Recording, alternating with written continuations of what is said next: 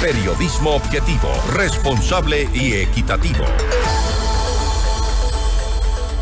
Los familiares de alias Fito fueron extraditados al Ecuador tras un mega operativo realizado en Argentina. Por su parte, las fuerzas de seguridad de Bolivia activaron sus labores de búsqueda para dar con el paradero del líder de los choneros, quien pretendería supuestamente llegar a ese país. La noticia requiere profundidad. En Notimundo están los protagonistas de la noticia. Nuestro primer invitado, el doctor Santiago Carranco, coordinador del Laboratorio de Relaciones Internacionales de la UID. Doctor, ¿cómo le va? Bienvenido. Hernán Higuera le saluda. Hernán, buenas tardes y buenas tardes a quienes nos escuchan el día de hoy. Para mí es un placer estar con ustedes. Gracias por atendernos. Eh, es importante analizar lo que ha ocurrido en esta jornada, sobre todo con el caso de alias Fito cuando vemos que hay una, un interés regional, al menos Argentina lo acaba de demostrar con todo lo que ha hecho por el tema de la deportación de la familia. Eh, entendemos que alias Fito lo estará pensando eh, y estará con dificultades para moverse por, por la región, al menos porque Argentina lo acaba de demostrar. Entendemos que Bolivia, de las últimas informaciones que tenemos, esto cuán importante resulta para lo que está viviendo el Ecuador. Bueno, realmente es bastante importante todos estos hechos porque cuando nosotros hablamos del tema de cooperación internacional, en tema justamente de eh, combate o lucha contra eh, la delincuencia organizada, tenemos que verlo en tres niveles. Y es importante tener en cuenta esto. El primer nivel es el, eh, sí, el multilateral, en el cual tanto Argentina como Panamá también, que es bueno mencionarlo, Ecuador, somos parte justamente de la conferencia mundial que está eh, para luchar justamente contra el crimen organizado. Pero a su vez, esto lo único que nos hace es generar los principios rectores para que nosotros tengamos una serie de cuestiones procedimentales y reglas para que nosotros podamos seguir. Pero a su vez es importante también entender que esto solamente cabe en la legalidad si generamos acuerdos bilaterales.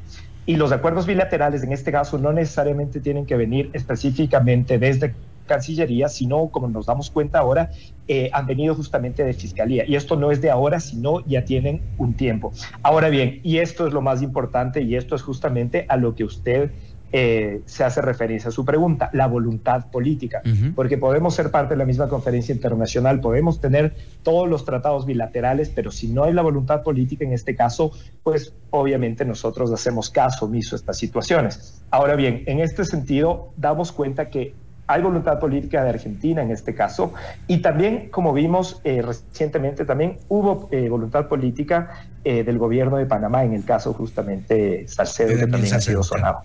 Ahora, em, ¿por qué Daniel Novoa se gana la voluntad política de otros países? ¿Por qué en el anterior gobierno, por ejemplo, no se logró con el caso de JR?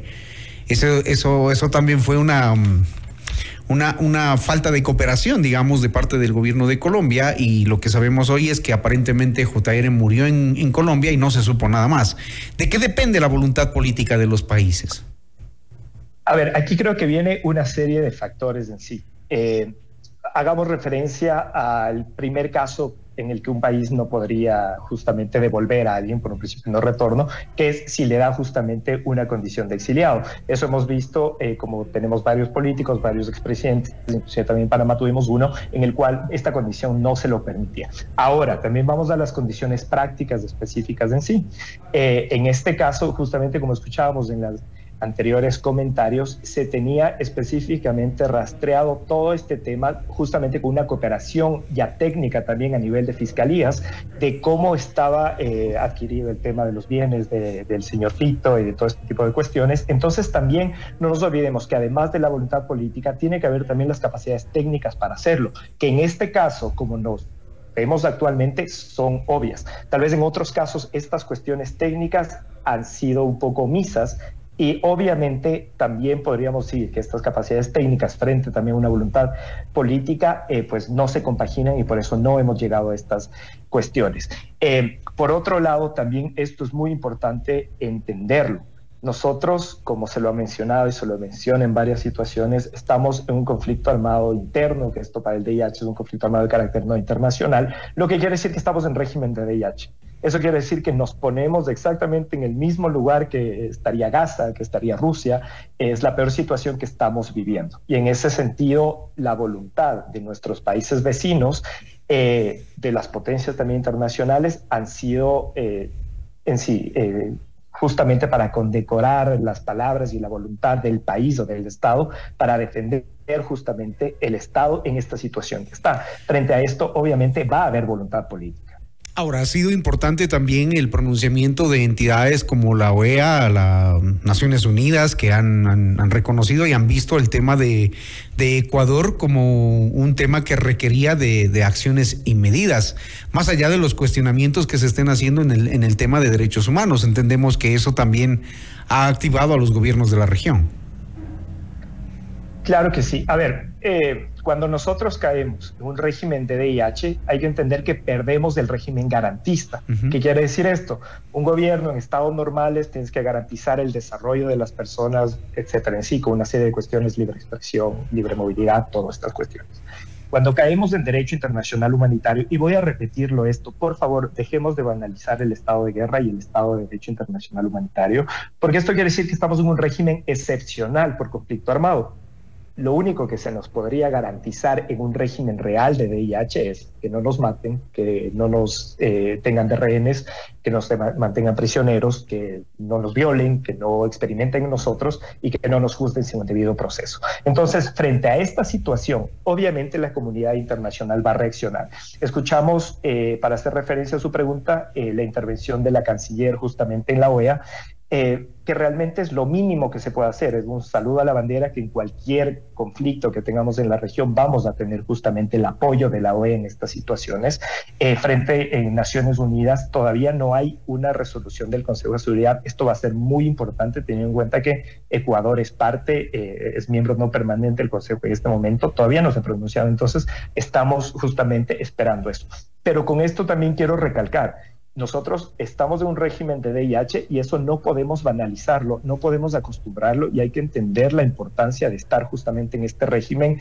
Obviamente para el ámbito doméstico, eh, muchas de estas acciones han sido aplaudidas, pero frente a la comunidad internacional nosotros nos estamos viendo como un Estado fallido, nosotros nos estamos viendo como un Estado que no ha logrado justamente dar estas garantías soberanas en su territorio para poder sí controlarlo.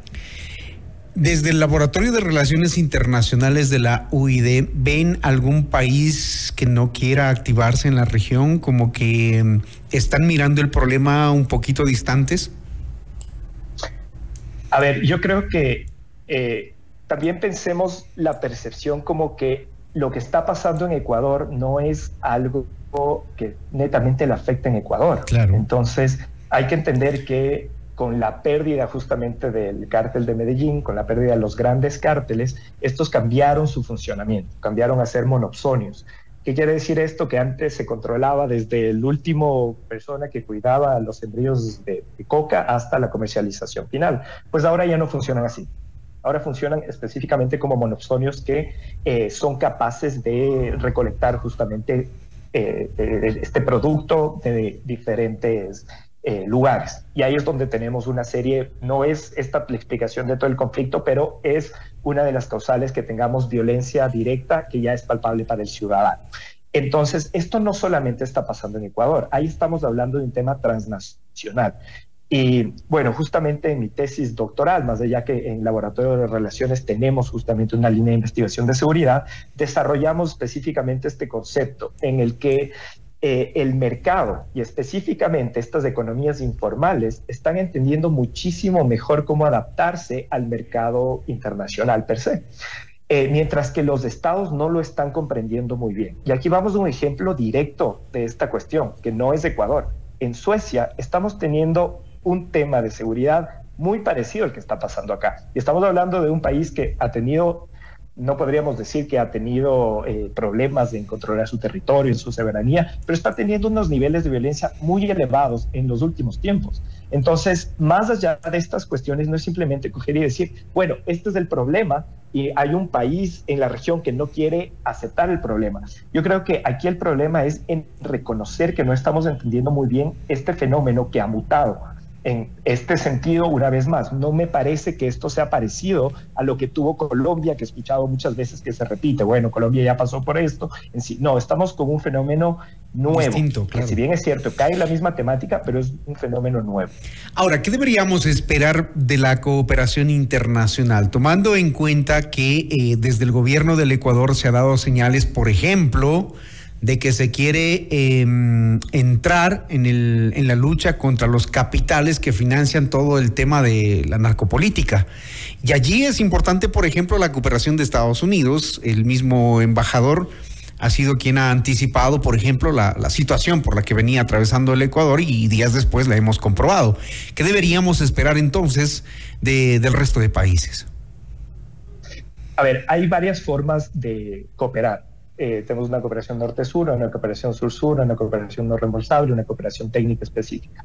Eh, acordémonos que en el anterior gobierno se firman dos acuerdos, eh, un acuerdo específico para que Estados Unidos tenga tropas en el territorio ecuatoriano, algo innecesario porque podía hacerlo, pero el segundo es un acuerdo para el procedimiento de acción dentro de estas tropas, por ejemplo. En este sentido, me parece que cualquier tipo de cooperación técnica, cualquier tipo de cooperación ya directamente en tema de tropas, en tema de inteligencia, en tema de servidores públicos que puedan justamente ayudarnos a comprender mejor esta cuestión, es correcta, es aceptable, es favorable. También no solamente Estados Unidos, China se ha pronunciado, México se ha pronunciado, Argentina se ha pronunciado, bienvenida esa cooperación, bienvenida esa ayuda, siempre y cuando Ecuador sea quien maneje esa cooperación. Eh, y esto es importante, por favor, no se me malentienda lo que voy a decir en este momento. Cuando nosotros aceptamos que tenemos un conflicto interno, aceptamos que no somos capaces de controlar nuestra soberanía estatal. En ese mismo momento y a partir de una serie de declaraciones tuvimos militarizada nuestra frontera. Es cierto, no tenemos la posibilidad de un conflicto entre naciones en la región, es muy baja, pero no es, mi, no es cero. O sea, sigue existiendo también esa amenaza que es una amenaza tradicional. Por favor, que no se malentienda. Se refiere a, la... que esa es una arista adicional. A la militarización en, en para esa cuestión de la cooperación, cualquier tipo de cooperación que nos llegue, ya sea sur-sur, ya sea de una potencia eh, del norte en sí, eh, esta tiene que ser manejada bajo justamente los lineamientos del Ecuador, de nuestro gobierno. Eso va a ser muy importante en, recibir justamente esta cooperación. Y una cosa más, ahorita me parece que labor de la política exterior ecuatoriana de quienes ejecutan esta agencia no es estar mendigando cooperación internacional.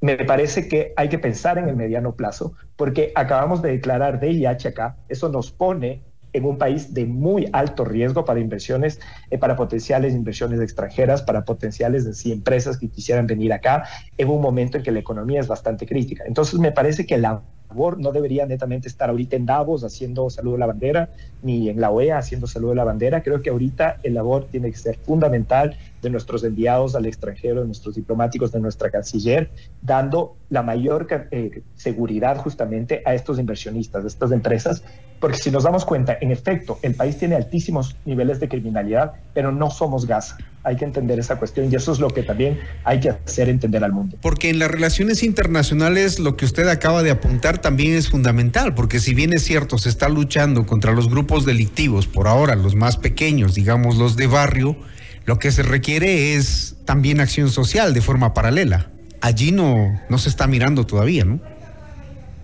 Claro que sí. Y me parece, Hernán, que eh, su pregunta es demasiado acertada en este momento, porque simplemente estamos tratando de entender y aplaudir justamente estas acciones, ¿no? O sea, eh, hay, hay, acciones simbólicas que son muy importantes, eh, la limpieza justamente de las cárceles, los miembros de las bandas cantando el himno nacional, sí, como simbolismo está perfecto y eso que nos dice también como ecuatorianos, ok, hemos retomado el control y la normalidad, pero no simplemente se lo puede dejar así. Y de eso lo hemos hablado justamente en otros foros con otros colegas, hay acciones que van a ser muy importantes.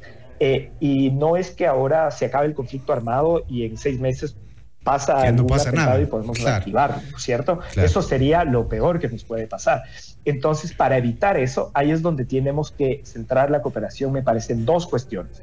Ya se lo ha mencionado, el tema de los puertos tenemos que tomar el control de los puertos y si la cooperación internacional viene a tomar eh, ese control, pero bajo justamente el gobierno ecuatoriano, no por su cuenta, me parece que esa es una acción fundamental. La limpieza obviamente en el sistema judicial y ahí sí, obviamente acompañada de todo una política social de inclusión justamente para que estos niños tengan lugares de diversidad, tengan una educación de calidad y no se les deje abandonados, haya presencia en el Estado para que ellos no tengan que acudir a estas bandas criminales. Nos queda claro, doctor eh, Carranco, que la ruta apenas empieza, la ruta para mm, salvar al país, al Ecuador, de toda esta, esta tragedia que vivimos, eh, apenas empieza y hay que hacer caminos paralelos y para ello es importante las relaciones internacionales justamente. Muchísimas gracias, doctor. Encantado, Hernán. Muy gentil. Gracias. El doctor Santiago Carranco, coordinador del Laboratorio de Relaciones Internacionales aquí en Notimundo Estelar. Usted está escuchando Notimundo. Periodismo objetivo, responsable y equitativo.